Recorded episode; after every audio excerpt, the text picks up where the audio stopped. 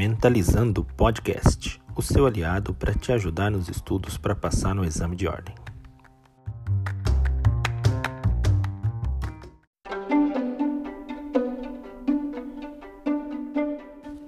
Olá pessoas, tudo bem?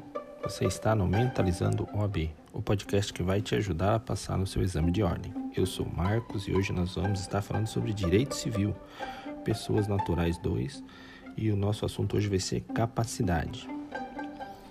A capacidade ela se divide em três: capacidade de direito, de fato e legitimação.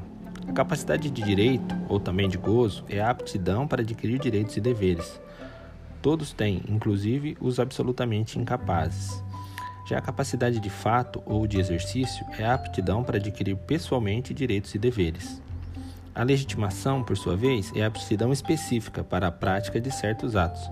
Por exemplo, uma pessoa casada e plenamente capaz não tem legitimidade para vender o imóvel a filhos sem autorização do cônjuge ou dos outros filhos. Está lá no artigo 496 do Código Civil.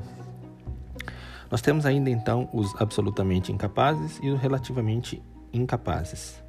Absolutamente incapaz, quem que é? É aquele que não pode exercer qualquer ato da vida civil, a integração da incapacidade ela se dá pela representação.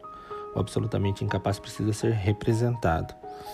E a sanção pela prática de atos é a nulidade absoluta. Os atos praticados pelo absolutamente incapaz são considerados absolutamente nulos. E quem é o menor, o, o, absolutamente incapaz? Absolutamente incapaz é o menor de 16 anos, conforme é, o Código Civil aí determina. Nós temos também o relativamente incapaz, que é o que não pode exercer sozinho parte dos atos da vida civil. A integração da incapacidade se dá pela assistência, diferente aí do absolutamente incapaz que precisa ser representado, o relativamente incapaz precisa ser assistido. A sanção pela prática de atos é a nulidade relativa, e existem algumas espécies de pessoas que são relativamente incapazes.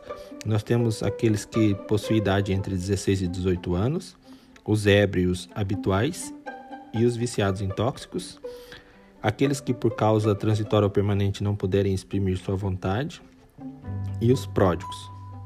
Sobre os pródigos, nós podemos dizer algumas coisas. O que os pródigos podem e não podem fazer? Bom, eles não podem alienar, emprestar, dar quitação, transigir, hipotecar ou demandar. Porém, eles podem fazer a mera administração do seu patrimônio. Por exemplo, eles podem se casar, mas não podem fazer pacto. Eles podem mudar de domicílio, mudar de endereço, contratar empregados domésticos e prestadores de serviços ordinários para os afazeres do dia a dia. Limites à curatela. O Código Civil determina que o juiz, pronunciada a interdição, assinale os limites da atuação do curador. O juiz precisa determinar até onde vai os limites da atuação do curador, especificando o que o incapaz pode fazer sozinho e no que este depende da participação do curador.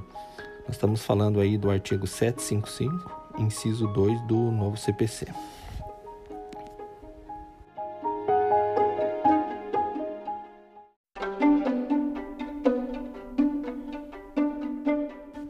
Bem, continuando aqui com o nosso assunto, pessoas naturais a respeito aí de capacidade, nós vamos falar a respeito agora da interdição, da interdição psiquiátrica involuntária e da emancipação. A interdição ela está descrita lá no artigo 1767 do Código Civil. E a, a legitimidade ativa para exercer aí a, a interdição é inicialmente dos pais ou tutores, do cônjuge ou qualquer parente, e daí também do Ministério Público. Já no caso do curador, é, a legitimidade é do cônjuge ou companheiro, não separado de fato. Se estiver separado, não tem legitimidade. Né? Na falta destes, do pai ou da mãe, na falta deste, do descendente mais apto ou mais próximo, e na falta deste, o juiz escolhe. Interdição psiquiátrica involuntária. A interdição psiquiátrica involuntária ela está é, descrita lá na Lei 10.216 de 2001 e ela prevê as seguintes internações: a internação voluntária, que se dá com o consentimento do internado, onde ele concorda que vai ser internado. A interdição compulsória, que se dá por ordem judicial. O juiz é quem vai determinar a interdição. E a interdição involuntária.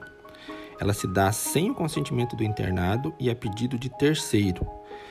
Para que isso ocorra, é necessário seguir alguns critérios aí.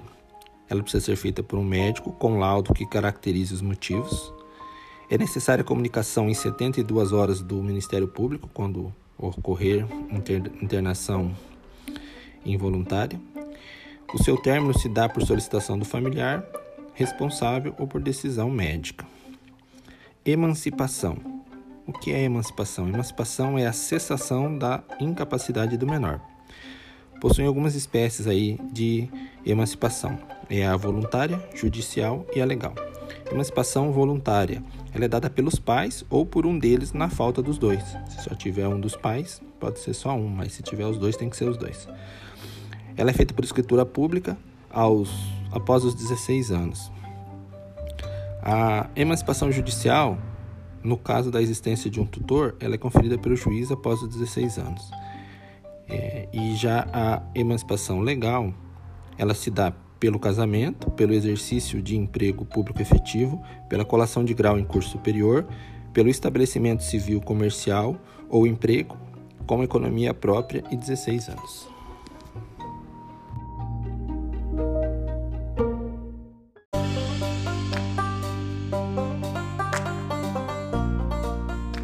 Ok, pessoal, esse foi mais um episódio do podcast Mentalizando OAB.